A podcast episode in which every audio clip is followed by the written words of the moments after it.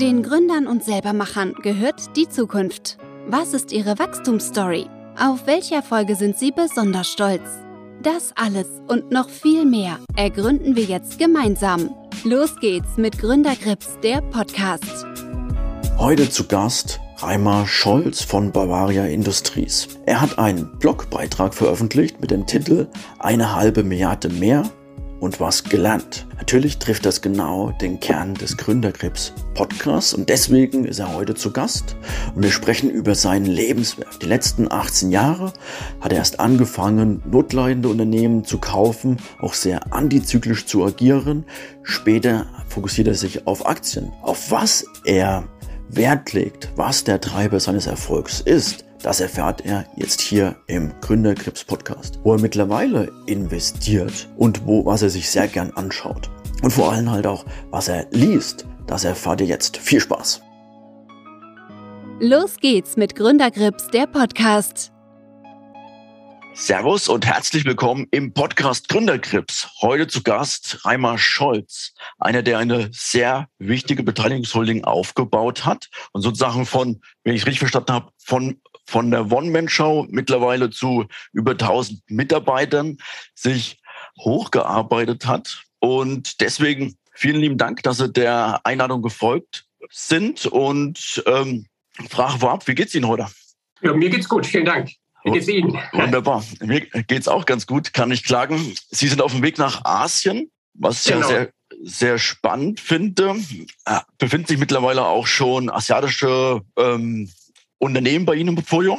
Äh, nur, nur im Aktienportfolio. Da sind wir sehr schwerpunktmäßig in Indien investiert. Das ist auch spannend, das würde ich vielleicht später nochmal aufgreifen. Vorab zur Einleitung meine drei Fragen, die ich immer stelle.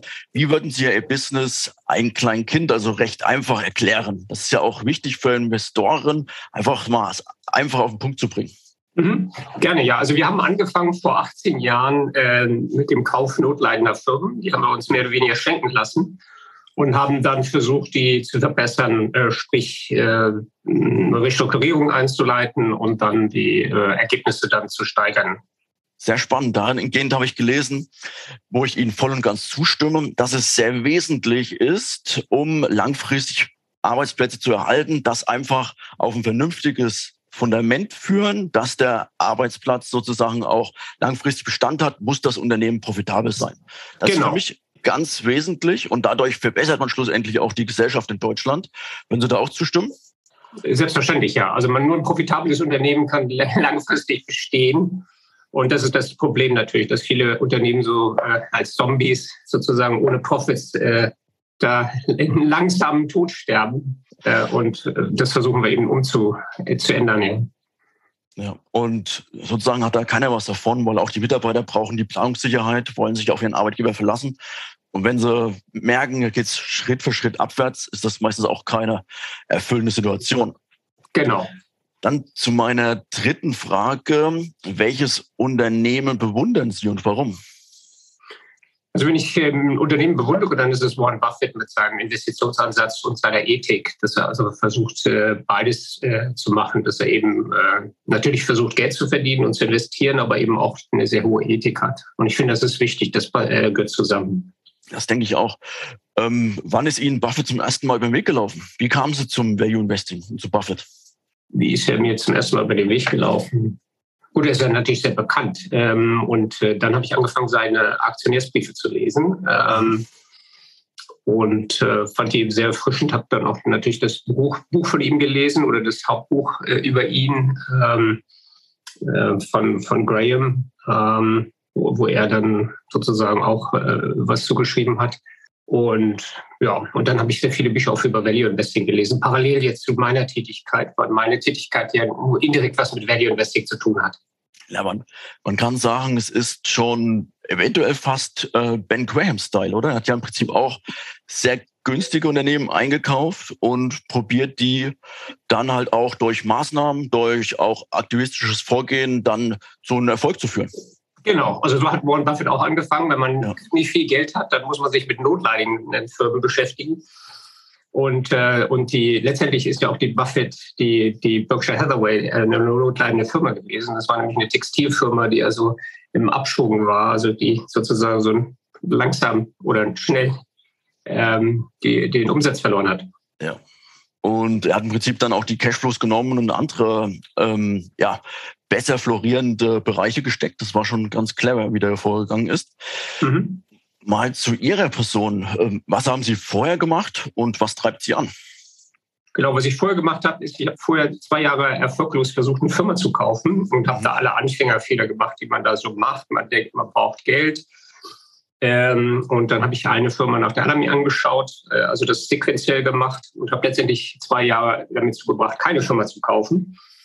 Ähm, und habe dann nochmal meinen äh, Ansatz geändert. Ähm, davor äh, war ich in sieben oder acht verschiedenen Positionen tätig, nie, nie sehr glücklich. Äh, bin auch oft rausgeflogen, ähm, war dann als Controller zum Beispiel tätig, war auch in der Treuhandgesellschaft, in der Privatisierung tätig, mhm. war bei GE in England, äh, habe also ganz, ganz verschiedene Rollen gehabt, aber war eigentlich nie so richtig erfüllt. Insofern war da eben auch der Wunsch entstanden, was Eigenes zu machen.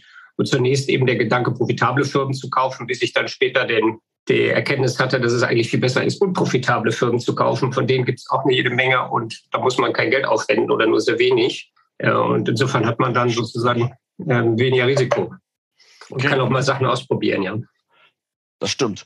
Und welcher Moment war für Sie dann sozusagen äh, werttreibend? Ähm, ich habe gelesen, was ich selbst empfehlen kann, in Ihren Blog-Eintrag eine halbe Milliarde mehr und was gelernt, dass Sie im Prinzip mhm. dann angefangen haben, sozusagen auch nicht nur also unprofitable Firmen, aber auch ähm, sagen wir mal, Ausgliederungen beziehungsweise Abspaltungen von Konzernen zu kaufen, weil die unter Zeitdruck sind.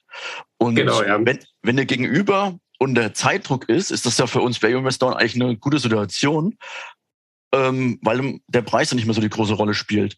War das schlussendlich auch ähm, erfolgreich für Sie?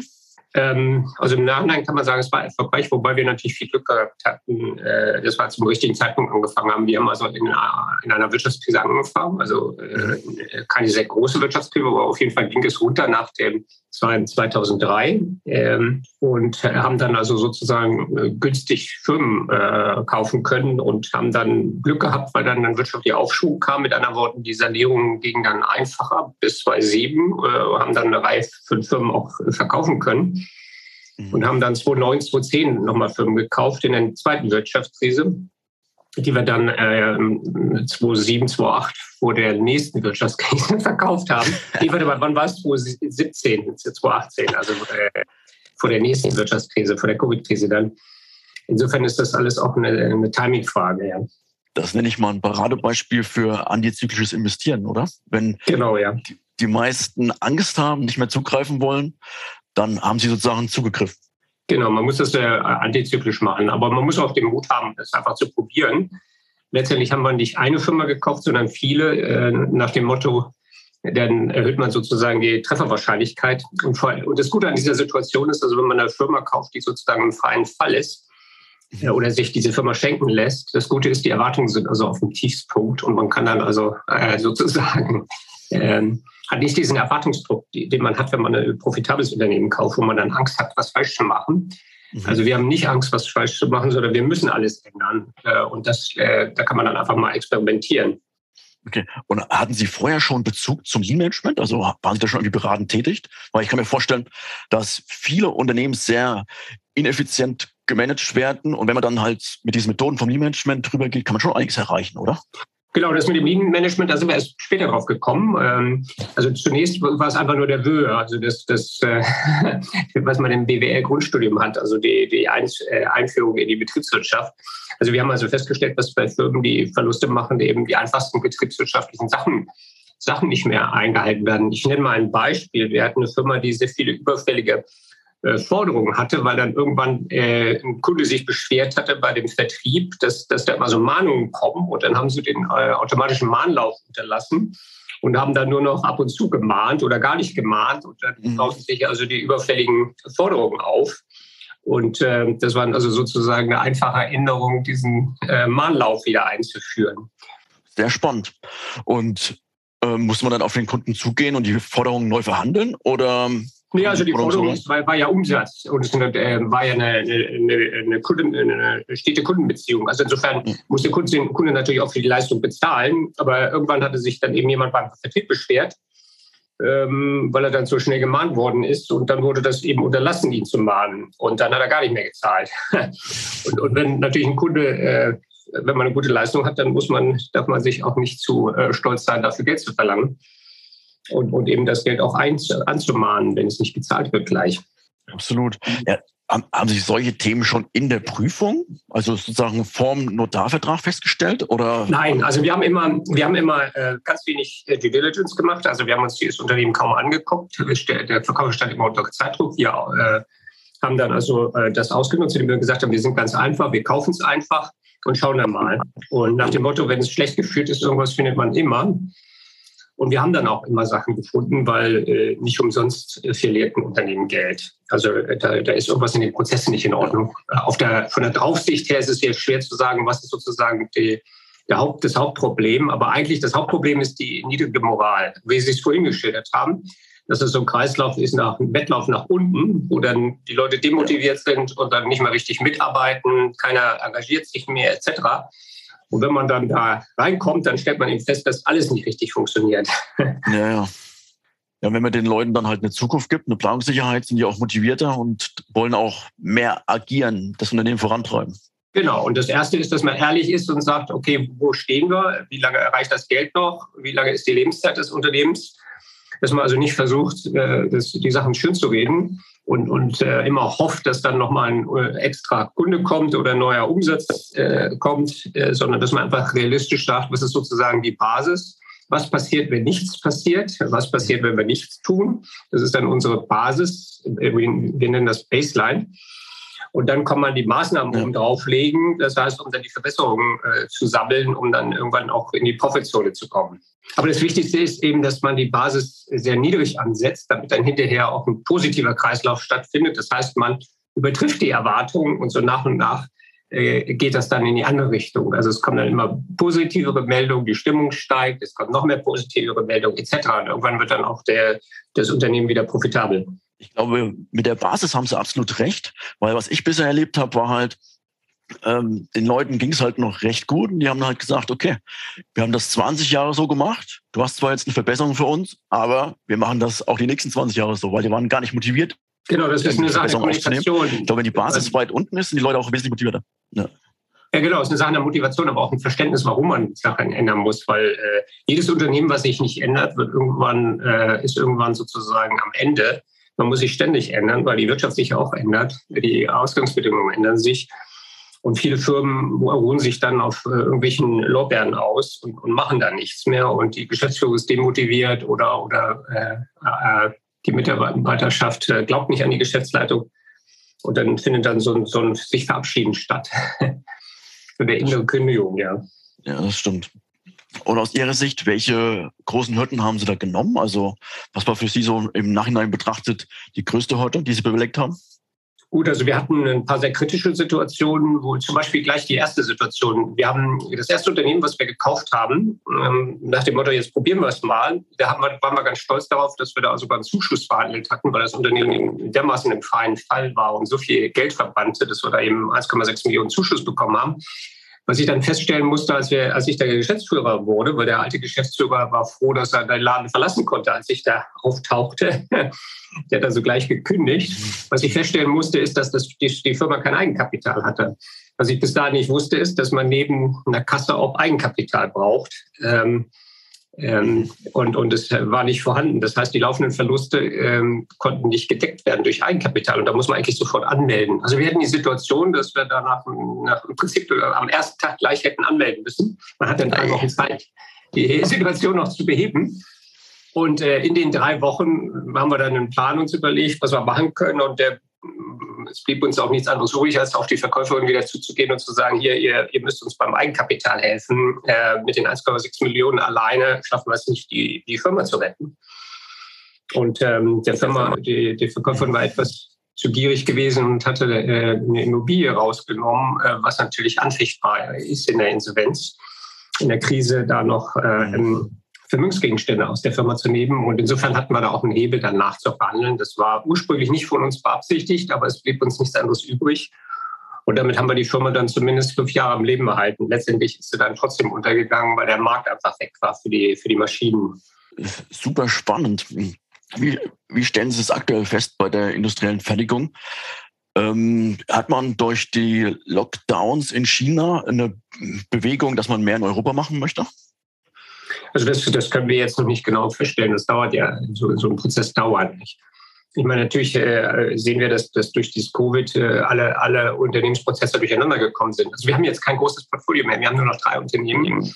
Und, und da hat es dann allen Ecken und Enden. Also beispielsweise Materialbeschaffung. Äh, unser Maschinenbauer kriegt keinen Stahl, äh, die Teile fehlen.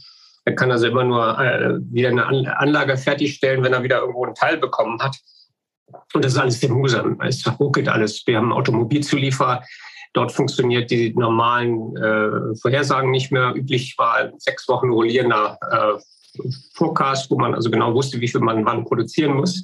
Das funktioniert nicht mehr. Die Abrufe passen nicht mehr und dann sind die Kosten aus dem Ruder, weil man eben nicht vorab weiß, wie viel Personal man vorhalten muss und dann im Zweifelsfall zu viel Personal hat. Ähm, die Kunst in einem Automobilzulieferer ist eben auch zu atmen. Das heißt, die Mitarbeiter nach Hause zu schicken, wenn man weniger zu tun hat. Oder eben die, das temporäre Personal abzubauen oder Kurzarbeit zu machen. Und all das ist nicht möglich, weil die Vorhersagen jetzt nicht mehr passen. Aufgrund dieser wirtschaftlichen Situation ist alles sehr erratisch geworden. Kann ich mir vorstellen. Ähm, so wie ich es vernommen habe, haben Sie dann ja auch ähm, mehr Aktien im Portfolio. Wie kam es dazu, dass sich sozusagen jetzt auch auf die Aktienanlage konzentrieren? Ja, genau. Wir haben also insgesamt äh, über 40 Unternehmen gekauft. ähm, und, ähm, nachdem ich eben zwei Jahre gar keins gekauft habe, danach dann 40, vier pro Jahr fast oder in, in, der, in den Hochzeiten. Wow. Und ähm, im Laufe der Zeit haben wir dann ein bisschen Glück gehabt, weil wenn man genug Unternehmen äh, kauft, dann irgendwann erwischt man auch mal eine Perle oder eine, die, die einen, äh, einen neuen Auftrag dann holt. Und so haben wir dann im Laufe der Zeit ein paar erfolgreiche Verkäufe gehabt und ähm, haben dann mit dem Geld dann nicht gewusst, was wir machen sollen. Äh, wir haben festgestellt, dass man bei Turnarounds eben äh, kein Geld investieren darf oder möglichst wenig, weil das, ist, das sind so wie Drogensüchtige, die das Geld äh, verbrennen. Mhm. Und neues Geld wird eigentlich nur dazu führen, dass es auch wieder verbrannt wird. Man muss also die Firma sozusagen dann erstmal auf die Nulldiät setzen, bevor, um diese Verhaltensveränderungen zu erzwingen. Also in unserem Stammgeschäft konnte man das Geld also gar nicht sinnvoll einsetzen. Insofern kamen wir eben dann auch auf dieses Value Investing und auf die und haben es dann einfach mal probiert, Aktien zu kaufen. Zuerst ein bisschen, um einfach mal zu sehen, ob das äh, funktioniert und haben dann festgestellt, dass es auch nichts anderes ist als ein Unternehmenskauf, ein Aktienkauf. Und äh, haben da verschiedene Strategien ausprobiert. So und im Laufe der Zeit haben wir dann so herausgefunden, was wir können und was nicht. Und jetzt ist unsere Aktienquote 80 Prozent, also die liquiden Mittel. Ähm, liegen bei, bei 10 Prozent, 15 Prozent nur noch. Ähm, der Rest sind, ist unser Beteiligungsportfolio. Ähm, also wir haben eigentlich jetzt ein sehr großes Aktienportfolio. Absolut. Und mit einem Blick in den Geschäftsbericht ist mir aufgefallen, dass Sie auch sich beteiligen an Wiederbeteiligungs- Unternehmen wie Berkshire oder Fairfax. Was mhm. zeichnet aus Ihrer Sicht diese Unternehmen aus? Also, also wir, wir mögen zum Beispiel Fairfax äh, äh, aus Kanada, weil die äh, sehr, sehr interessante Beteiligung haben. Die haben zum Beispiel in Indien Versicherer und, und, ähm, und die sind notieren also äh, deutlich unter. Hm? Die unter die haben auch die, einen Flughafen in Indien, glaube ich, Infrastruktur. Ja, genau. Sie haben eine, äh, eine Beteiligung am Flughafen in, in Indien. Sie haben also eine sehr interessante Beteiligung und hier neben zum 0,7-fachen vom Buchwert, während äh, Berkshire Hathaway zum 1,4-fachen vom Buchwert äh, notiert. Der Buchwert entspricht etwa sogar den Verkehrswerten der mhm. Unternehmen, weil die äh, Unternehmen äh, äh, also wenn man aktuell was einkauft, dann entspricht der Buchwert dem Verkehrswert. Wenn die Beteiligung älter ist, dann äh, entwickelt sich natürlich der Verkehrswert anders als der Buchwert, weil der Buchwert ein historischer An äh, Anschaffungspreis ist. Ähm, aber uns insgesamt ist eben Fairfax zum Beispiel nur halb so hoch bewertet wie Berkshire und wir glauben, dass die Wachstumsaussichten besser sind als bei Berkshire. Wobei wir beides im Portfolio haben. Mir gefällt auch das Setup von den amerikanischen Beteiligungsholdings, weil die ja sozusagen durch Versicherungsgeschäft, durch diesen Float auch immer Kapital haben zum Investieren. Das genau. ist in Deutschland leider schwer möglich. Genau, in Deutschland gibt es ja diese Reglementarien, wo man da 90 Prozent oder so in, in, ähm, in äh, wertlose äh, Schuldpapiere investieren muss. Also die Allianz kann gar kein Private Equity Portfolio aufbauen oder es kann sich gar nicht am Flughafen beteiligen oder wenn dann nur im geringen Umfang. Verhältnis zur Bilanzsumme. Insofern ist das in der Tat sehr interessant. Wir haben auch noch andere Unternehmen mit Float. Wir haben zum Beispiel zwei neuseelische Altenheimbeteiligungen, die eben die Wohnungen äh, temporär an die Insassen verkaufen. Und wenn die dann nach im Durchschnitt sieben Jahren versterben, dann krieg, äh, werden die Wohnungen zum Nennwert zurückgekauft und werden dann mit dem gestiegenen Preis an den nächsten Insassen verkauft. Mit dem Float können dann neue Wohneinheiten gebaut werden. Das ist ein wirklich spannendes Geschäftsmodell. Also vor allem Wyman macht da ja auch einen sehr guten Job und hat sich so als Mission ausgeschrieben, es muss gut genug für Mutti sein sozusagen. Genau, die achten ja. auch mhm. sehr auf ihre, ja, auf, die, auf alles im Prinzip, das ganze Inventar, es muss halt einfach wirklich gut sein. Und das ist ja auch ein Geschäftsfeld eigentlich mit hoher Zukunft. Wie, wie, wie schätzen Sie da die, die Zukunftsaussichten? Also wenn Sie jetzt sich zum Beispiel neue Investitionen anschauen, wie hoch gewichten Sie sozusagen die langfristige Wachstumsstory? Also wir sind jetzt nicht sehr äh, jemand, der in Unternehmen investiert, die 10, 20 Prozent und mehr wachsen, außer jetzt mit, Aus, mit Ausnahme von den indischen Firmen, weil da, da müssen wir eben auch Firmen äh, aussuchen, die stärker wachsen, wachsen, weil wir eben den Wechselkurs auch als, als Gegen, ähm, als, ähm, als gegenläufigen Effekt haben. Also die Rupie wird im Laufe der Zeit immer abgewertet. Das heißt, die indischen Unternehmen müssen eine andere Wachstumsrate haben als jetzt äh, europäische oder asiatische. Ähm, ähm, also wir suchen Unternehmen, die, die schon wachsen. Ähm, wir haben eben festgestellt, dass Unternehmen, die sehr stark wachsen, auch sehr hoch bewertet sind. Also sozusagen, natürlich würden wir ein Unternehmen bevorzugen, was stark wächst und günstig ist. Aber oft sind die eben zu hoch bewertet. Insofern ist wahrscheinlich unser Sweet Spot mehr Unternehmen, die, die äh, vernünftig wachsen und dann trotzdem ganz attraktiv bewertet sind eine ganz spannende Situation. Indien finde ich auch als Markt sehr spannend, aber soweit ich weiß, eigentlich ist es ein sehr teurer Markt. Man braucht da unten halt ähm, sozusagen als Ausländer auch ein Depot. Das ist eigentlich an sich recht teuer, oder ist das bei Ihnen nicht so? Ja, also das, die erste, der erste Depot, was wir ähm, eingetragen haben in Indien, war sehr aufwendig. Da haben wir einen sechs Monate Prozess durchlaufen, um da überhaupt äh, genehmigt zu werden als Investor, weil die haben natürlich Angst vor Kapitalflucht.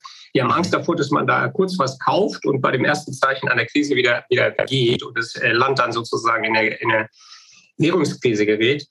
Insofern haben sie die Hürde relativ hochgehangen für, für die ersten Investments. Ähm, Jetzt ist es einfacher geworden und äh, ich muss auch zugeben, wir haben einen Inder, der uns da unterstützt, der, der auch ein Unternehmer ist und äh, das Familiengeld angelegt hatte und dann drei Jahre für uns in München gearbeitet hat und jetzt wieder zurück in Indien ist. Und der hilft uns, die indischen Firmen auszusuchen, weil man muss schon zugeben, dass in diesen Entwicklungsländern, so wie Indien oder, oder China, natürlich der Anteil an Betrügern sehr hoch ist, wenn es um öffentliche Unternehmen geht. Also wir haben schon die Schätzung, dass zwei Drittel der Unternehmen Unternehmer äh, äh, sehr sportlich unterwegs sind mhm. und, und die Anständigen eben in, noch in der Minderheit sind. Das ist so ein Prozess, den ein Land durchläuft. Zu Anfang äh, muss man sportlich sein, muss man gute Beziehungen haben, muss, äh, muss sozusagen da auch bezahlen, äh, um, um irgendwo im Markt äh, zu arbeiten. Also sprich, eine Korruption spielt eine große Rolle da. Und im Laufe der Zeit wird es, werden dann die Gesetze besser und die Durchsetzung der Gesetze wird besser etc. Also es findet dann so ein Prozess statt, wo dann die, die, ähm, die Schlechteren äh, aussortiert werden. Und Indien befindet sich erst am Anfang dieses Prozesses. Bei uns ist er weiter fortgeschritten, aber selbst bei uns gibt es Betrüger, nur nicht in der gleichen Quote vielleicht. Insofern ist das eigentlich das Wichtigste, wenn man sich ein Investment aussucht, dass man es mit ehrlichen Leuten zu tun hat. Werden dann auch intensive Interviews geführt mit denen? Genau, wir, wir interviewen die und, und gucken uns natürlich auch die äh, Publikationen an und die YouTubes und etc., was die da also von sich geben und suchen eben auch Gründer. Also wir sind immer an Unternehmen in Indien investiert, wo es, äh, wo es größere äh, Eigentümergeführte Gesellschafter gibt. Ähm, und suchen dann eben diejenigen heraus, die die kleinen Aktionäre oder die übrigen Aktionäre gut behandeln. Okay, das ist, eine, glaube ich, eine ganz gute Grundvoraussetzung. Was schauen Sie sich noch an? Also nach welchen Wettbewerbsvorteilen suchen Sie noch? Ja, also wir, wir, haben, wir haben verschiedene Strategien. Eine Strategie ist zum Beispiel, ähm, ähm, was Warren Buffett auch macht, ist Merger-Arbitrage. Also wir gucken uns Situationen an, wo wir asymmetrisch, asymmetrische Wetten eingehen. Ähm, das heißt, es gibt zum Beispiel ein Übereinnahmeangebot. Der Preis ähm, notiert äh, unter dem Angebot, äh, weil die Leute erwarten, dass es eventuell, äh, eventuell nicht klappt. Ähm, und wir suchen dann äh, Situationen, wo eventuell sogar das Angebot nochmal verbessert wird, wo man dann also einen asymmetrischen Wett hat. Das heißt, die Chance, Geld zu verlieren, ähm, ist ähm, dann geringer als, als äh, die Gewinnchance. Es gibt auch öfter Situationen, wo dann zum Beispiel jemand 70 Prozent an einer Gesellschaft übernommen wird, äh, übernimmt und dann äh, gezwungen wird, für, für die übrigen 30 Prozent ein Angebot zu machen. Und wenn der Kurs dann so notiert, dass man eigentlich kein Geld verlieren kann und die Chance hat, dass das Angebot also höher ist, damit, weil er dann tatsächlich die 30 Prozent einsammeln will, dass man da also so eine, so eine kostenlose Wette eingehen kann. Also solche Situationen machen wir auch. Was wir auch machen, sind, sind Sachen, zum, äh, wo wir eben von unserem alten, alten Geschäft profitieren. Wir haben zum Beispiel in WMF äh, investiert, bevor die von der Börse genommen worden sind. Mhm. Und da war es so, dass es einen Verlustbringer im Portfolio gab, der natürlich insgesamt ein großer Abzugsposten war bei, dem, bei den Gewinnen und insofern auch bei dem, bei dem äh, Multiplikator des Unternehmens, der Bewertung. Mhm. Und wir sind einfach davon ausgegangen, dass man den Verlustbringer für einen Euro an jemanden wie uns verkaufen kann. Und dann sozusagen der Verlustbringer in der Bewertung eigentlich keine Rolle spielt. Statt ein Abzugsposten zu sein, ist er eben nur eine Null. Und damit war das Unternehmen WMF, bevor es da von KKA von der Börse genommen wurde, eben mit dem Siebenfachen vom EBIT bewertet, obwohl es ein attraktives Wachstumsunternehmen war. Das ist ein Beispiel, wo wir eben ein bisschen aus den Kenntnissen von unserem Private Equity Geschäft profitiert haben. Klingt sehr gut. Ähm, würden Sie sagen, dass sich im Prinzip diese Arbitrage-Möglichkeit, ähm, sagen wir mal, öfters ergibt in so nicht so stark entwickelten Kapitalmärkten wie Indien als bei uns jetzt hier? Ja, also es gibt, es gibt die schon öfter dort, wo nicht so viele draufscheinen. Also ich nenne mal ein anderes Beispiel, was jetzt sehr stark äh, in der Presse ist ist Twitter die Übernahme durch den Elon Musk. Im Augenblick notiert Twitter 40 Prozent oder so unter dem Übernahmepreis, den Elon Musk geboten hat, weil die Leute davon ausgehen, dass er jetzt versucht nachzuverhandeln oder zurückzutreten. Und jetzt muss man halt eine Einschätzung haben, ob, ob er da überhaupt noch raus kann aus dem Vertrag. Der Vertrag ist öffentlich, man kann sich den anschauen. Mhm. Ähm, wobei das eben ein Unternehmen ist, wo viele drauf schauen. Und da kann es natürlich sein, dass die 40 Prozent ein, ein fairer Abschlag sind äh, angesichts der Risiken, dass er da versucht rauszukommen. Ähm, andere Situationen, wo, wo eben, wo, wo die Firma nicht so stark im Wettbewerb ist äh, oder nicht so stark im Billigpunkt ist, sind, sind zum Beispiel, ich nenne ein ganz simples Beispiel. Es gibt äh, Private Equity Fonds, die eine begrenzte Lebenszeit haben, nach zwei Jahren oder so dann zumachen müssen. Mhm. Und wo die notieren dann, ähm, der Wert der Aktien ist unterhalb der Kasse. Also im Prinzip äh, müssen die zumachen, die müssen das Geld zurückgeben und sie notieren unter der Kasse. Das ja, ist also sozusagen, was man dann als No-Brainer bezeichnet. Die muss man finden, die sind meistens nicht sehr groß, die Gelegenheiten, und geben, gibt es dann auch immer nur für eine begrenzte Zeit. Ähm, und da machen wir es einfach, da kopieren wir einfach andere Investoren. Wir schauen, wer aktiv unterwegs ist, der einen guten Track Record hat, sozusagen Management da auf Vordermann zu bringen und investieren dann, wenn so einer einsteigt. Spannend. Äh, würden Sie da auch ähm, Namen nennen? Nach welchen Investoren schauen Sie da? Äh, wir haben so eine Liste von so ähm, ähm, äh, Leuten, die so ähnlich sind wie wir, die also die Firmen übernehmen und dann versuchen auch das Management auszuwechseln. Also dann aber im Public-Bereich.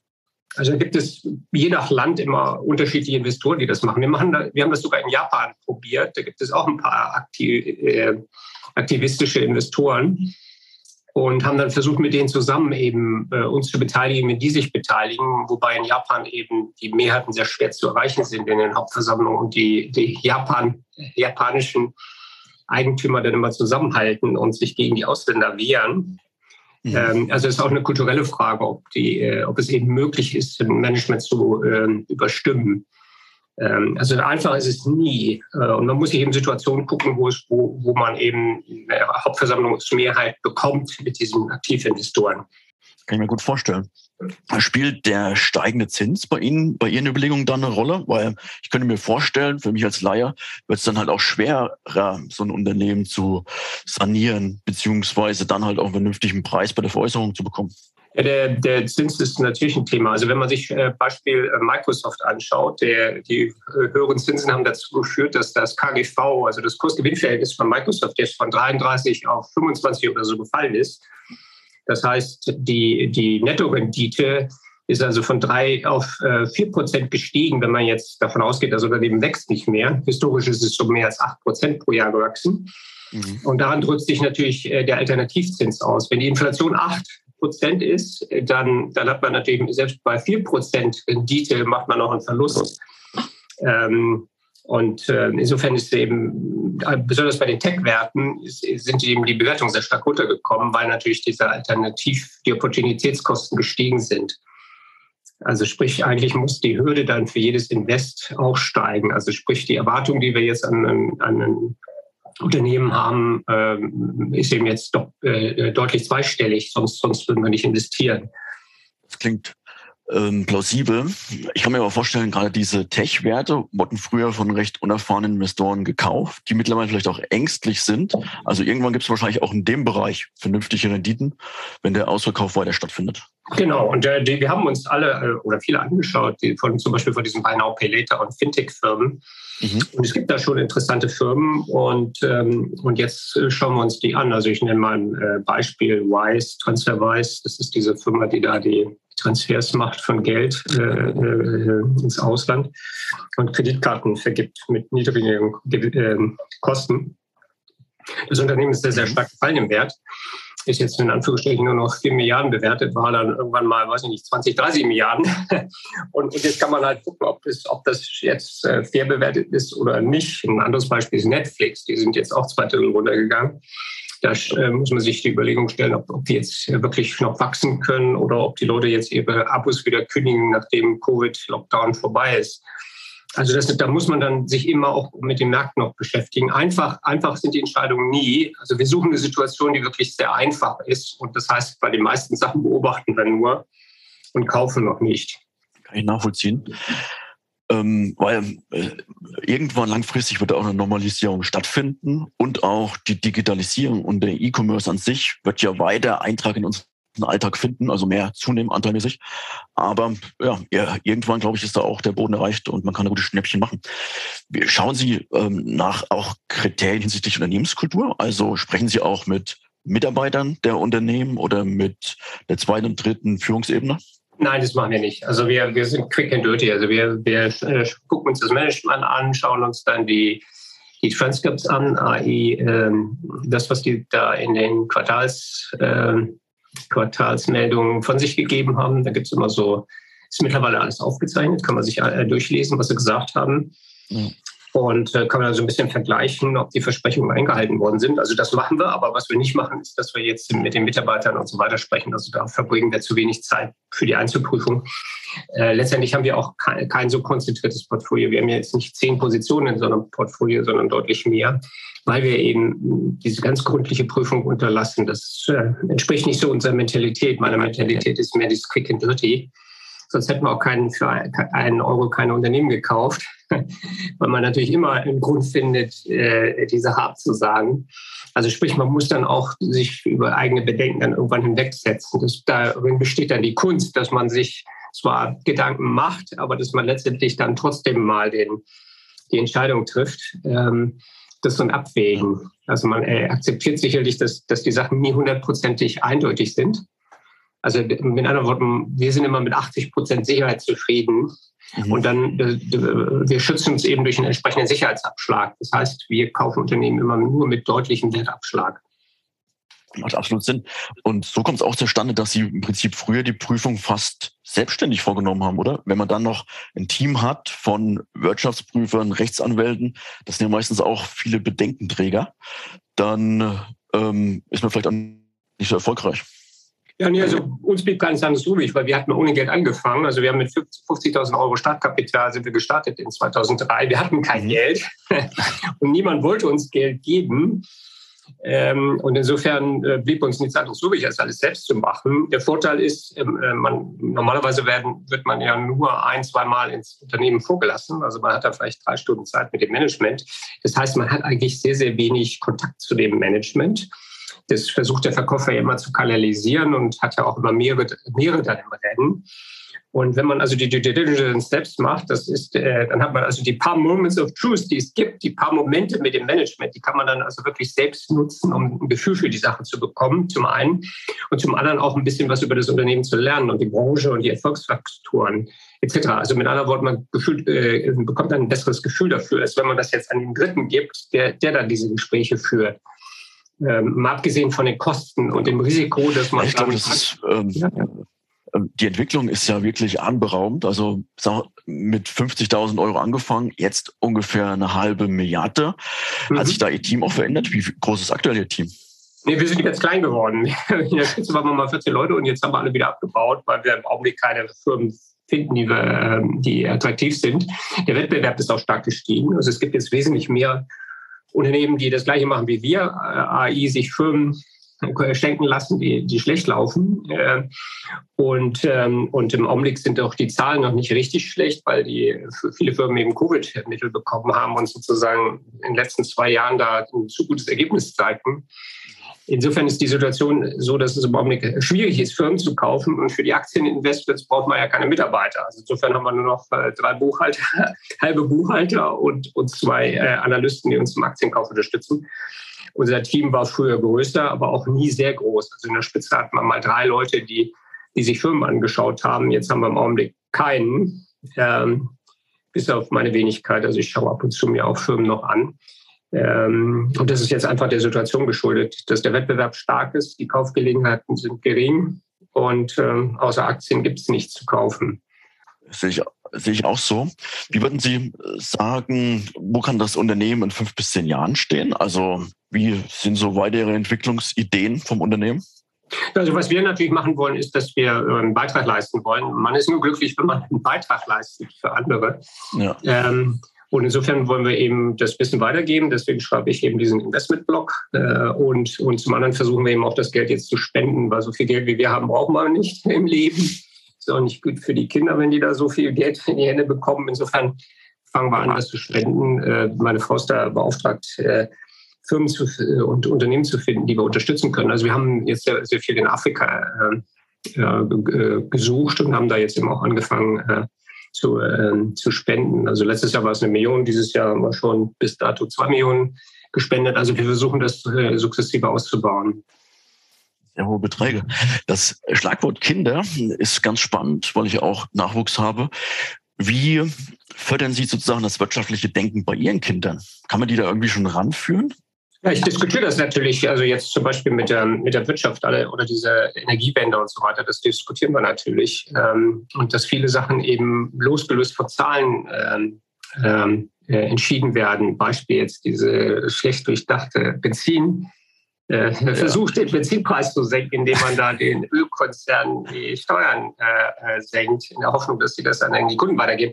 Also es gibt so viele Versuche, wo, wo einfach das nicht durchdacht ist oder, oder auch wo, wo losgelöst von Zahlen Entscheidungen getroffen werden. Zum Beispiel mit dem Ausstieg da aus der Kernenergie, ohne, ohne zu gucken, dass wir da zu zwei Drittel oder so von, von Russland abhängig werden dann äh, wo also ja. völlig losgelöst von irgendwelchen Fakten entschieden wird, weil man aus dem Bauchgefühl das äh, so hat. Man hat so ein Bauchgefühl, das ist das Richtige äh, zu entscheiden, ohne sich die Zahlen anzuschauen. Das muss man grundsätzlich äh, sagen. Die Leute schauen sich nicht die Zahlen an. Die schauen sich nicht die Kosten an von der Windanlage, die, die Effizienz der Windanlage etc. Äh, man muss sich die Zahlen anschauen. Man kann nur auf Basis von Zahlen entscheiden. Und das ist das, was ich versuche eben weiterzugeben. Ähm, dass man sich vergegenwärtigen, die Zahlen vergegenwärtigen muss. Denn die, die Kosten, jede Maßnahme, die man trifft, ist mit Kosten verbunden. Und da muss man sich überlegen, was ist der, was ist der Nutzen? Ähm, und da gibt es Sachen, die einfacher sind und schwieriger sind. Und, und jetzt zum Beispiel so ein Elektroauto anzuschaffen, äh, klingt gut, ist aber für die Umwelt wahrscheinlich äh, nicht gut oder, oder nicht besser. Und andere Sachen wären viel einfacher, Beispiel da so ein Stahlwerk umzustellen auf bessere Kohle, bessere Stahl-Inputs, äh, sodass man da weniger Kohle verbraucht. Ähm, das sind Sachen, die viel einfacher umzusetzen wären, aber die natürlich nicht so im Blickpunkt der Öffentlichkeit stehen. Und das gilt eigentlich auch für alles im Unternehmen. Also es wird immer viel also man, man kann vielleicht auch sagen, man kann vielleicht auch sagen, es werden sich die falschen Zahlen angeschaut. Also es geht eher so Richtung Wählerstimmen, wie kann ich die noch gewinnen, anstatt halt wirklich rational zu entscheiden. Ja, das ist sehr schwierig, ne? weil, weil jeder Mensch, die Politiker wollen wiedergewählt werden und, ja. äh, und insofern ist das der Schwerpunkt. Also ist, äh, die Frage ist immer, wie verkauft sich das? Nicht so sehr, was ist die richtige Maßnahme auf Basis der Zahlen, sondern die Frage ist immer, wie verkauft sich das am besten? Was verkauft sich am besten?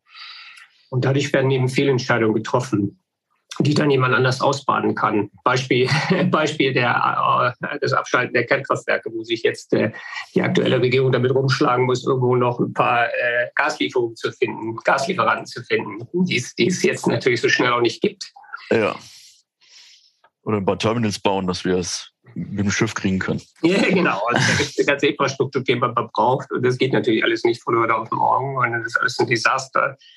Und das wäre natürlich nicht notwendig gewesen, äh, wenn man sich das vor ein paar Jahren äh, vorher mal überlegt hätte. Von wem wollen wir abhängig sein und wo kriegen wir unsere Sachen her? Dann möchte ich gerne noch eine andere Frage zwischenschieben. Wie definieren Sie Erfolg für sich? Also was war für Sie der größte Erfolg? Also der größte Erfolg ist, ähm, also finde ich, ähm, was der größte Erfolg ja, wenn die, wenn die Mitarbeiter, ähm, wenn die Stimmung steigt, wenn, wenn, wenn die Stimmung sich ändert im Unternehmen. Also wenn die Leute äh, plötzlich anfangen, wieder an, an, an sich zu glauben und an den Erfolg zu glauben, das ist das Schönste. Also die, diese, dieser Wechsel von dieser desolaten äh, Situation und desolaten Stimmung hin zu einer positiven Stimmung. Also das, das ist, äh, finde ich, immer der, der größte Erfolg. Ja. Also hat man auch wirklich das Gefühl, dass dann sozusagen halt auch länger geblieben wird. Es wird mal zusammen eine Bratwurst gebraten, weil man ist jetzt gerne wieder am Arbeitsplatz und macht es nicht nur, um halt irgendwo ein paar Euro auf dem Konto zu haben, sondern es bewegt sich was, man kann gemeinsam was erreichen. Genau, ja, nee, das ist so das, was, was ähm, äh, was man dann merkt. Also die, die Engagement steigt und, und die planen, also die kommen nicht in, ins Büro, um ihren Urlaub zu planen, sondern äh, um dann auch irgendwas zu reißen. Man merkt, dass die Stimmung in den Firmen ist dann einfach viel besser. Man, man merkt, ob ein Unternehmen Geld verliert oder nicht. Man merkt es, wenn man da durchläuft. Man merkt es, äh, wie die Prozesse organisiert sind, wie die, wie die, wie die Halle äh, wie aufgeräumt die Halle ist und so weiter. Man merkt, ob es flutscht oder, oder eben nicht. Äh, und äh, genau. Sie haben ja 40 äh, Investitionen getätigt. Wie viele Unternehmen haben sich dafür angeschaut? Also wir haben uns viele angeschaut, äh, weil wir natürlich auch im Wettbewerb stehen mit anderen und wir haben auch öfter mal das Gefühl gehabt, da fällt uns nichts zu ein. Also wenn einem gar nichts zu einfällt zum Unternehmen, was man da verbessern könnte, Beispiel eine Papierfabrik, wo man einfach die falschen Maschinen hat, zu kleine Maschinen und dann dafür 100 Millionen neuen Maschinenpark hätte anschaffen müssen. Mhm. Also äh, das ist dann aussichtslos. Oder, oder wir hatten uns zum Beispiel mal so eine Firma angeguckt in, in Bremen, die da ähm, Windräder gebaut hat mit 700 Leuten, haben sie da per Hand, ähm, per Hand da diese, diese Kohlefasern da in die, in die Flügel getan. Und dann haben wir gedacht, oh Gott, oh Gott, 700 Leute. Und dann haben wir überlegt, wenn man das äh, automatisierte, braucht man vielleicht nur noch 100, aber da muss man 600 Leute auch äh, abbauen. Das kostet 650.000 pro Mann. Ja. 30 Millionen, die haben wir nicht. Das ist völlig aussichtslos. Also das ist so ein Beispiel, wo wir sagten, oh nee, das, das, das, das können wir, da, da fällt uns nicht zu ein. Trotz technischer Möglichkeiten fehlten uns dazu die Mittel, das zu verbessern, ja. Buffett hatte ja auch mal den Moment, wo er gesagt hat, ähm, ging es, glaube ich, um so eine Bank, die auch notleidend war. Ähm, er will im Prinzip nicht mehr diese unangenehmen Entscheidungen treffen also Leute entlassen, wie auch damals bei Berkshire Textilfabrik. Ähm, da hat er eigentlich auch keine Lust mehr drauf, sondern er schaut jetzt nur noch auf ähm, Qualitätsunternehmen und kann man fast Parallelen erkennen. War das bei Ihnen auch so? Ja, es ist bei uns genauso, ja. Also wir haben auch keine Lust mehr, Unternehmen zu kaufen, die hoffnungslos sind. Weil bei unseren 40 Firmen, die wir gekauft haben, haben wir natürlich eine Ausfallrate von zwei Drittel gehabt. Wir haben jetzt versucht, in den letzten fünf Jahren nur noch Qualitätsfirmen zu kaufen. Wir haben nur noch zwei Stück gekauft. Aber die zwei mussten wir dann auch, äh, äh, haben wir dann für äh, wenig Geld weiterverkauft, weil wir das nicht hinbekommen haben. Ähm, also wir haben festgestellt, dass man das selektiv gar nicht machen kann, dass man also vor, vorhinein schon sagen kann, welches Unternehmen hat eine Erfolgschance und welches nicht. Also im Prinzip muss man da möglichst viele kaufen und, und, dann, und dann hoffen, dass man da was Gutes erwischt. Und wir haben da wirklich äh, keine Lust mehr drauf. Man muss dann schon eine dicke Haut haben bei den Faxen, die man dann bekommt äh, von, von irgendwelchen äh, ja, von irgendwelchen Leuten, die sich da beschweren über die, über die Aufträge, über die schlecht gelieferten Anlagen etc. Also es gibt natürlich Qualitätsprobleme, es gibt Kunden, die auf ihr ähm, Lieferanten, die auf ihr Geld warten und sich dann auch bei uns beschweren. Es gibt äh, Betriebsräte, die bei uns anrufen. Ähm, also es gibt da so einen ganzen Rattenschwanz. Und man braucht da schon eine ziemlich dicke Haut und man muss sich dann auch immer wieder sagen, dass wir ja nicht schuld sind an der Misere, sondern wir haben das Problem nur geerbt und wir sind sozusagen deswegen so günstig an die Situation gekommen, weil wir jetzt eben das, diese, diese Anrufe auch entgegennehmen. Also das ist, das erfordert schon dicke Haut und da ist es wesentlich einfacher, Aktien zu kaufen. Ja. Ich kann mir vorstellen, aber auch die ersten Jahre lernt man, lernt man da enorm viel, oder? Also auch mit den Umgang der Leuten, wenn sie das im Vorfeld noch nicht so gemacht hatten? Genau, nee, man lernt entsetzlich viel, äh, äh insbesondere durch die Fehler. Man lernt nur durch Fehler. Mhm. Und, ähm, und dann besteht die Kunst darin, dass man das Selbstbewusstsein nicht verliert. also wenn was nicht geklappt hat, dann muss man sich sagen, okay, das hat nicht geklappt. Warum hat es nicht geklappt? Äh, was kann ich das nächste Mal besser machen? Aber man darf nicht die Schlussfolgerung ziehen, nee, bei mir klappt es nie und ich bin da völlig ungeeignet etc. Also das Wichtigste ist das Selbstbewusstsein. Das muss immer da sein. Äh, man muss aber auch das Selbstbewusstsein dazu haben, sich mit den Fehlern auseinanderzusetzen sich also zu sagen, okay, was kann ich jetzt daraus lernen? Was kann ich das nächste Mal besser machen? Dazu gehört ja auch ein Selbstbewusstsein, statt dann die, Situation zu verdrängen und sagen, ich will lieber nicht dran denken. Also wir haben immer probiert, sehr aktiv dann über, über unsere Fehler und Fehlschläge nachzudenken und zu gucken, immer mit dem Ziel, um zu gucken, was können wir jetzt lernen? Was können wir das nächste Mal besser machen? Und natürlich ist dieser Prozess immer zu Anfang immer sehr schmerzhaft, weil wenn man sich dann zwei, drei Tage immer mit seinem Fehler auseinandersetzt und dann immer sagt, ach, hätte ich doch und ach, warum habe ich das denn gemacht, etc. Also es ist keine sehr angenehme Situation, aber man fühlt sich dann in der Regel äh, besser, wenn man dann äh, was gefunden hat, ein Learning, ein Learning gefunden hat und dann sagt, okay, also das kann ich das nächste Mal anwenden. Also insofern äh, ist noch was Gutes dabei rausgekommen. Und im Nachhinein betrachtet, welcher Fehler macht Sie besonders stolz? Wo haben Sie das meiste draus gelernt? Also es waren, wir haben unendlich viele Fehler gemacht. Und ich habe in, in, unserem Blog auch von den vielen, vielen Fehlern, die wir gemacht mhm. haben. Ähm, also stolz bin ich natürlich nie auf den Fehler. ähm, es gab Fehler, die waren schmerzhafter. Äh, ein, eine Sache, die wir nie hätten tun sollen, die wir zweimal gemacht haben, ist eine Garantie geben, dass wir es hinkriegen, dass der Turnaround klappt. Das darf man natürlich nie machen, äh, weil dann klappt es erst recht nicht, weil die Leute wissen, da ist eine Garantie und verlassen sich dann auf uns und auf unsere Mittel. Also das darf man auf keinen Fall machen. Als Unternehmer darf man auch nie eine persönliche Bürgschaft unterschreiben. Wenn man vom Bankkredit verhandelt, dann ist das Erste, was die da immer fragen, eine persönliche Bürgschaft, die darf man nie geben. Es reicht, dass man seine Zeit investiert, aber man soll auch nicht noch seine Existenz da äh, und alles geben, weil in Deutschland kommt man nicht mehr auf die Füße, wenn man mal eine Insolvenz gehabt hat. Also hier ja. ist das jetzt so akzeptiert. Ähm, insofern darf man nie, nie eine persönliche Bürgschaft geben. Das ist also ein Fehler, den, den man nicht machen darf. Das ist wirklich ein, ein wichtiger Tipp, glaube ich den viele Gründer und Unternehmer beherzigen sollten. Weil äh, das ist auch das Bescheidene in Deutschland, dass man halt, ja nicht wie in Amerika, wenn du halt vier, fünf Mal, äh, also dir es nicht gelungen ist, was aufzubauen, beim sechsten Mal gelingt es dir. Die, die Erfahrungen, die du in dem Zeitraum gesammelt hast, sind so wertvoll, das wird in Deutschland überhaupt nicht anerkannt. Also nee, genau. Und, und hier hat man, äh, hat, hat man auch erst nach sieben Jahren ist man seine Schulden wieder los, wenn man dann es geschafft hat, so, so einen Schuldenschnitt zu machen, ähm, darf man sieben Jahre kein Geld verdienen. Also sieben Jahre wird man dafür bestraft, dass man mal was probiert hat. Das ist natürlich eine furchtbare Situation. Man kann dann versuchen, nach England umzuziehen. Das sind dann irgendwie nur zwei oder drei Jahre, die man dann sozusagen in, in der Folgehaft verbringt. Aber äh, es ist furchtbar. Also natürlich wird einem dann immer von allen vorgeworfen, wie konntest du nur und so weiter. Ähm, also jeder macht einem dann ein schlechtes Gewissen. Ähm, und das ist in Deutschland deswegen auch nicht keine Gründerkultur. Man akzeptiert die Fehler nicht die Fehlschläge nicht. Und, und man kann eigentlich nur gründen, wenn man einen Fehlschlag äh, äh mit akzeptiert. Äh, sonst geht es nicht. Also wenn man 100% Perfektion sucht, dann gründet man keine Unternehmen. Wenn man 100% sicher sein will, wird man nie eine Firma aufmachen oder nie eine Firma kaufen. Das gibt es nicht. Man muss Sachen ausprobieren. Man muss einfach den Mut haben, was zu tun. Ja. Also dahingehend kann sich das Umfeld noch wirklich wesentlich verbessern. Ich hoffe auch, weil das ist, ist wichtig. Wir brauchen mehr Gründer, mehr Unternehmer, um alleine unseren Wohlstand zu halten. Wie kam es für Sie zur Standortwahl? Also ich habe jetzt gelesen, Hauptsitz München. Wie kam es dazu? Ja, nee, das war einfach nur so. Ich war, war in England zuletzt äh, tätig, da, äh, bevor wir nach Deutschland gegangen sind. Und in England war ich total unglücklich, weil in London fühlt man sich so überflüssig, eine große Stadt, lauter hart arbeitende, clevere Menschen.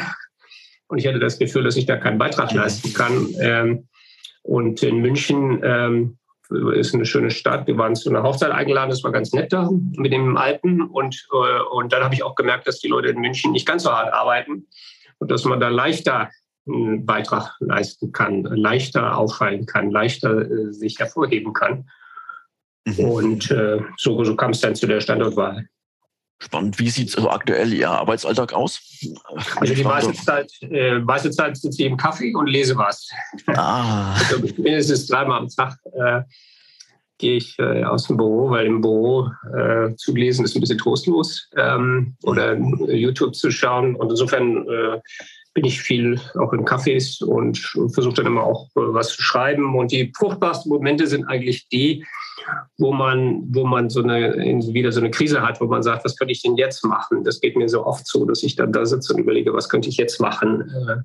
Äh, ähm, und dann, dann fällt mir wieder was ein, Beispiel im Blogbeitrag äh, zu schreiben oder Beispiel über eine bestimmte Aktie nachzudenken oder eine bestimmte Branche nachzudenken oder ein bestimmtes Land nachzudenken oder sowas. Das kommt dann immer in so einer, in so einer Krise, wo ich dann sage, äh, so eine, so eine so eine Daseinskrise, wo ich überlege, was, was könnte ich denn jetzt machen? Ja. Also die Krisen sind sehr, sehr wichtig. Und, und das Nichtstun ist auch sehr wichtig, dass man einen Puffer hat. Äh, und die Kreativität kommt eigentlich aus diesem Nichtstun heraus. Ja. Aber wie Sie wahrscheinlich auch in London erlebt haben, es machen die wenigsten nichts. Also das ist, glaube ich, schon die absolute Ausnahme, dass es halt wirklich Leute gibt, die sich hinsetzen, die über Sachen nachdenken und dadurch halt auch neue Ideen, Kreativität erzeugen und und und. Aber das ist auch in unserer Gesellschaft, die so schnell geworden ist, einfach äh, an den Rand gerückt und das ist echt bescheiden, glaube ich. Ja, es ist sehr schwer. Man hat immer ein schlechtes Gewissen, wenn man nichts tut, wenn man im Kaffee sitzt und nicht was liest, aber schlechtes Gewissen. Und, und dagegen muss man sich äh, ankämpfen, gegen dieses schlechte Gewissen. Ähm, aber ich habe hab nur, ich habe viele, viele Phasen gehabt in den letzten 18 äh, Jahren jetzt Bavaria, viele Phasen gehabt, wo, wo, wo es wenig zu tun gab. Aber das waren eigentlich immer fruchtbare Phasen im Nachhinein betrachtet. Dann kamen immer Ideen wieder und, und dann hatte ich überlegt, ja, den müsste ich eigentlich ausstellen oder den müsste ich einstellen, etc. Äh, alle Entscheidungen habe ich immer in diesen Phasen dieses, diese, dieser Krise, dieses Nichtstun getroffen. Und die waren eigentlich äh, sehr äh, produktiv. Nicht? Und, und die Gefahr ist immer, dass man so, sich so mit falschen Aktivitäten beschäftigt, dass man sich dann immer äh, geschäftig tut, äh, aber in Wirklichkeit keinen Wert schafft. Also ich glaube, dass man sehr, sehr selten wirklich Wert schafft, dass man am Tag vielleicht fünf Minuten wertschaffend verbringt. Der, Rest der, der restliche Zeit ist nur Zeit totschlagen. Ähm, und nur so ganz, ganz selten hat man so einen wertsteigernden Moment. Ja. Aber, aber dafür braucht man eben auch Zeit, um, um den, um den zu äh, haben. Das stimmt. Und Ihr Weg war jetzt sehr erfolgreich. Hatten Sie von Beginn an irgendwelche Unternehmer als Vorbild oder Mentoren? Äh, leider hatte ich keine Mentoren. Also ich bei mir war das so wie mit dem Münchhausen, der sich selbst mit dem Schopf aus dem Sumpf gezogen hat. Was mir geholfen hat, war ein Buch, was ich gelesen habe. Das war äh, von Anthony Robbins, der zwei Stück geschrieben. Ich habe sie auf Englisch gelesen. Das eine heißt, sie, sie gibt es ja auch in deutscher Übersetzung. Das eine heißt Unlimited Power und das andere heißt Awakening the Giant, ähm, der im Prinzip diese Methoden der Selbstprogrammierung da beschreibt. Wie programmiere ich mich auf Erfolg? Wie motiviere ich mich? Wie führe ich Gespräche? Wie transportiere ich mein Selbstbewusstsein? Wie bin ich selbstbewusst in Meetings zum Beispiel? Da gibt es so einfache Tricks, wie man sich einen Anker setzt, dass man äh, äh, selbstbewusst ist. Die äh, sind alle in dem Buch beschrieben. Und das Wichtigste ist eben, dass man nicht auf andere wartet und sich auf andere verlässt, sondern dass man selbst die Initiative ergreift, weil es gibt keinen anderen als, als einem selbst. Und das äh, lernt man, wenn man diese Bücher liest. Oder habe ich etwas gelernt? Ja, vielen lieben Dank für den Tipp. Haben Sie noch andere Bücher, die Sie empfehlen können zum Thema Investieren, Unternehmertum, Gründertum? Also man lernt natürlich extrem viel aus Biografien äh, von irgendwelchen Gründern und es gibt unendlich viele Bücher, die, die, äh, die ich gut fand und von denen ich was gelernt habe. Also es gibt Interviewbücher zum Beispiel, wie man, wie man Leute interviewt, wie man bessere ähm, Geschäftsführerinnen findet. Äh, zum Beispiel das Buch, ein Buch heißt Top Grading. Es gibt ein Buch, wie man besser verhandelt. Äh, ähm, es gibt da so eins über Hostage Negotiations äh, oder ein anderes über Power Negotiation etc. Also es gibt immer, immer oder, oder bei Lean Management gibt es zum Beispiel das Buch, das heißt The Goal, das Ziel, äh, äh, wo man da in so einem Roman, wie einem das äh, nahegebracht wird, was Lean Management ist, äh, also das Produzieren nur auf, äh, mit Auftrag. Ähm, es gibt sehr, sehr, sehr viele Bücher ich habe die in meinem Blog äh, zum Teil äh, immer beschrieben. Nach, bei jedem Blog-Eintrag steht unten drin immer mögliche weiterführende Literatur. Ähm, also ich kann, kann, nur empfehlen, sehr, sehr viel zu lesen, sich Buchtipps geben zu lassen. Und, und was in letzter Zeit auch sehr fruchtbar ist, ist sind YouTube-Videos. Also wenn man sich YouTube-Videos von, von Leuten anschaut, die man bewundert, lernt man sehr, sehr viel. Selbst, selbst, so ein, ja, selbst so, ein, so, ein, so ein Video über wie der, ja, wie der stimme ich Mick zu. Jagger da, ja, selbst ein Video wie der Mick Jagger da tanzt und sich drei Stunden pro Tag äh, Sport macht mit seinen über 70, ist, ist, ist eine Anregung, dass man, dass man eben den Körper auch pflegen muss, ja. Absolut, ja. Ähm, da kann ich nur zustimmen. Also man lernt viel auch von anderen Leuten, von Vorbildern. Ihren Blog werde ich natürlich unten in der Beschreibung verlinken. Ein Thema würde ich jetzt gerne noch aufmachen. Sie sind ja eine börsennotierte Beteiligungsholding. Wie kam es zu dieser Börsennotierung?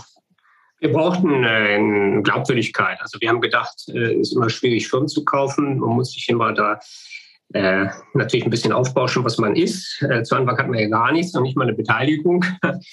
Und dann haben wir auch zu Anfang relativ kleine Firmen gekauft und dann haben wir irgendwann gedacht, so eine Börsennotiz wird uns helfen, größere Firmen zu kaufen. Und das ist teilweise auch eingetreten. Also wir haben eigentlich fast kein Geld eingesammelt durch die Börsennotiz und dann haben wir das Geld auch gar nicht gebraucht. Wir haben nur 10 Millionen eingesammelt, das hat man dann aber gar nicht gebraucht, das Geld.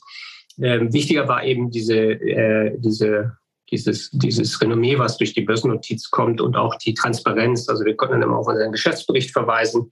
Wenn wir da mit irgendwelchen äh, Konzernen gesprochen haben, konnten wir sozusagen da immer den Hinweis auf unsere Webseite geben und auf den Aktienkurs etc. Ähm, zu Anfang haben wir es eben nur dadurch gemacht, dass wir uns äh, Industriekapital genannt haben, in der Hoffnung, dass keiner in Frage stellt, ob wir die Frage stellt, ob wir wirklich Kapital haben, wenn wir es im Namen haben. Und hinterher war es eben die Börsennotiz. Ähm, Im Nachhinein muss ich sagen, äh, war das keine gute Idee mit der Börsennotiz, weil, weil das natürlich eine Menge Aufwand dann ist. Und irgendwann stellt sich die Frage, wenn man kein Geld für die Börse einnimmt, warum macht man das Ganze nur? Hat, warum macht man das Ganze ja? Ähm, also im Prinzip ist es schon so, dass man irgendeinen Mantel von Glaubwürdigkeit braucht, wenn man Firmen kauft. Und da muss man dann irgendwie eine schöne Webseite basteln, mit schönen Visitenkarten rumlaufen ähm, und versuchen so ein bisschen diese Moments of Truth, die es gibt, äh, positiv zu gestalten, ja. Kann ich mir vorstellen. Also, so wie ich auch festgestellt habe, die Börse ist auch manchmal sehr, sehr kurzfristig und halt auch so ein bisschen durch die Publikationspflichten, dass man halt kurzfristig einen Ausblick geben muss. Aber wer kann das schon wirklich sagen als Unternehmer, äh, was passiert in den nächsten drei, sechs, neun Monaten, sondern man kann eher sagen, langfristig bin ich auf dem richtigen Weg. Aber ob es da jetzt noch irgendwelche Hirten auf dem Weg gibt, das gibt, das ist ja auch schwer zu prognostizieren. Genau, ja, nee, also die, äh, als kleines Unternehmen kann man sowieso nicht äh, sagen, was jedes Quartal passiert. Also wir haben, wir haben das dann ganz schnell eingestellt, nachdem wir gemerkt haben, wir brauchen das gar nicht. Also wir haben nur Halbjahresberichterstattung. Ähm, aber, aber letztendlich bei uns ist es so, dass der Konzernbericht und der Einzelbericht so völlig aussagelos ist, weil er eine Aufaddition aller Unternehmen ist. Äh, wir aber ja keine Konzernhaftung haben und nur die Plusse zählen, nicht die Minusse zählen. Insofern war die Aussagekraft immer gleich null von dem, von der, von dem Konzernbericht. Ähm, und insofern haben wir dann eine alternative Berichterstattung eingeführt, wo wir die Wertentwicklung unserer Beteiligung äh, schildern. Ähm, also die, die Börsennotiz hat dann keinen Spaß mehr gemacht, wenn man, äh, nachdem die Situation eingetreten ist, wo wir weniger wert waren an der Börse, als, als wir jetzt äh, selbst äh, dachten. Anfang war es so, dass es war es umgekehrt. Die Börsennotiz war höher als, äh, als der Wert unserer Beteiligung. Und da war das natürlich ein tolles Gefühl, an der Börse zu sein. Aber als dann das, äh, sich, das Verhältnis sich umkehrte und wir waren sozusagen immer weniger wert an der Börse als das, was wir glaubten, wert zu sein, dann macht die Börsennotiz keinen Spaß mehr. Das kann ich mir vorstellen. Und was sind für Sie so die typischen Kennziffern, aus denen Sie Ihren eigenen Wert ermitteln? Ja, wir, wir machen einfach die Summe der, der Beteiligung. Also zum Beispiel in unserem Konzernbericht sind unsere Aktien mit dem Anschaffungspreis oder mit, dem, mit gefallenem Preis dargestellt. Äh, wir, wir äh, rechnen einfach alle Marktwerte zusammen. Ja, so macht Buffett ja auch teilweise. Ja, genau. Und insofern kommt dabei dann ein ganz anderer Wert heraus. Und bei unserer Beteiligung, da machen wir eben auch eine Schätzung, was glauben, was glauben, äh, was glauben wir, sind die einzelnen Beteiligungen wert. Das stellen wir dann in unserem Aktionärsbrief auch dar. Okay. Ähm, was würden Sie sagen, gerade vom Beginn Ihrer Unternehmung bis jetzt? Haben sich da auch die Kennziffern verändert? Weil früher ging es ja eher um Preis, jetzt vielleicht halt auch eher um ja, so Renditen aufs eingesetzte Kapital und Qualität der Unternehmen? Ähm, nee, also wir haben immer, wir haben immer äh, die gleiche Kennzahl gehabt. Wir haben immer zusammengerechnet, äh, was ist es wert, was wir haben und was sind die Schulden, die wir bedienen müssen. Und äh, wir haben nie eine andere Kennzahl gehabt. Mhm. Wir haben natürlich äh, im Laufe der Zeit auch auf andere Dinge angefangen zu achten, aber wir haben, wir haben jetzt keine richtigen Kennzahlen dafür. Und, und wenn Sie im Prinzip Investitionen tätigen, schauen Sie auf andere Sachen. Also Qualität und ja, wir gucken auf viele Sachen, äh, aber wir haben jetzt keine Kennzahlen in dem Sinne. Natürlich, äh, Kapitalrendite ist die wichtigste Kennzahl, ne? dass, dass jemand das eingesetzte Kapital vermehrt und mehr verdient als beispielsweise jetzt die Inflationsrate davon 8 Prozent. Ja. Ähm, äh, also jemand muss schon mehr verdienen als das. Also wir versuchen natürlich Unternehmen zu finden, die mindestens 15, 20 Prozent Kapitalrendite haben. Das heißt, dass die in fünf Jahren sozusagen Payback auf das eingesetzte Kapital haben.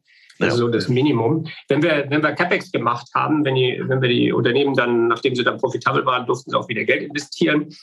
Äh, da war unser CapEx-Hürde immer zwei, äh, zwei Jahre. Das heißt, der Payback muss in zwei Jahren da sein, weil wir oft natürlich eine, die Wirklichkeit ändert sich immer sehr schnell und meistens sind die Annahmen immer furchtbar optimistisch. Das heißt, wenn man zwei Jahre Payback plant, dann kommen drei oder vier dabei raus. Also, aber wir haben das immer als Hürde gehabt für mhm. jede Investitionsentscheidung. Und äh, die Vorgänger hatten natürlich ganz andere Hurdles, wo sie dann gesagt haben, mein Gott, wenn die 10% Rendite machen, ist das schön. Nicht? Das heißt eine 10 Jahre Payback. Aber das ist eine, aus unserer Sicht nicht tragbar in einer Welt, die sich so schnell ändert. Bin ich ganz bei Ihnen. Das ist der richtige Weg. Ähm, wenn man im Prinzip mal so ein kleines Spiel macht, also ein Wünsch dir was Spiel, ähm, und man agiert in einer Welt von Träumen und im Prinzip Ressourcen oder auch Personal spielt keine Rolle. Was würden Sie da gerne mit Ihrer Firma angehen? Was würden Sie verändern?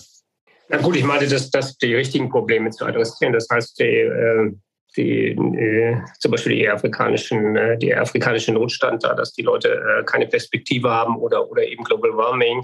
Das heißt, die Entwicklung neuer Technologien, die dann das ermöglichen, da mit weniger Carbonausstoß zu arbeiten. Das wären, das wären Ziele. Ähm, aber das ist natürlich so, so, das ist weit von dem, was wir da leisten können. Wir können also nur einen ganz Mini-Beitrag leisten. Ähm, das ist, das ist das Problem. Also wie, unsere Probleme sind sozusagen jetzt weiter geworden und, und letztendlich damit auch nicht mehr so einfach lösbar, ja. Das stimmt. Wir hatten vorhin das Thema Fairfax. Die haben ja nicht nur indische Beteiligung, sondern auch Afrika, Südafrika sind sie, glaube ich, auch unterwegs. Wir haben eine Helios, die haben eine afrikanische Beteiligungsgesellschaft übernommen, äh, fanden eine sehr interessante Transaktion. Äh, hatten auch überlegt, ob wir das Afrikanische dann uns selbst dran beteiligen an dem Afrika-Ding, fanden das dann aber besser, uns dann Fairfax einer Obergesellschaft zu beteiligen. Also schauen Sie sich im Prinzip auch ähm, Transaktionen in Afrika an und sowas genau, ja.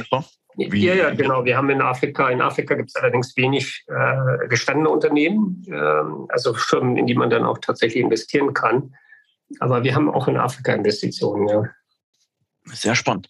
Vielen lieben Dank für den Einblick. Ähm, wollen Sie noch was ergänzen? Ich fand das Gespräch schon sehr rund. Haben Sie vielleicht noch ein Thema, was Sie besprechen wollen? Äh, nein, also wir haben alles angesprochen. Also ich finde, das Wichtigste ist nur einfach, dass man äh, es probiert, dass man Sachen mal ausprobiert und dass man den Mut hat, das äh, mal zu machen, weil äh, wenn man andere fragt, äh, gibt es immer nur Bedenken.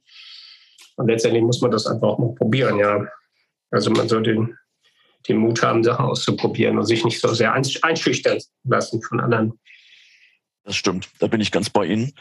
Weil wenn man dieses Risiko nicht eingeht, kann einen halt auch schlussendlich kein großer Erfolg dabei ähm, hervorkommen. Also es ist schon wichtig. Ich glaube, man ist auch erfüllter, wenn wir, wenn man einen eigenen Weg geht, wenn man es einfach mal probiert hat. Sonst ähm, wirft man sich vielleicht auch dann im Rentenalter vor, hätte ich es mal probiert, hätte ich es mal gewagt.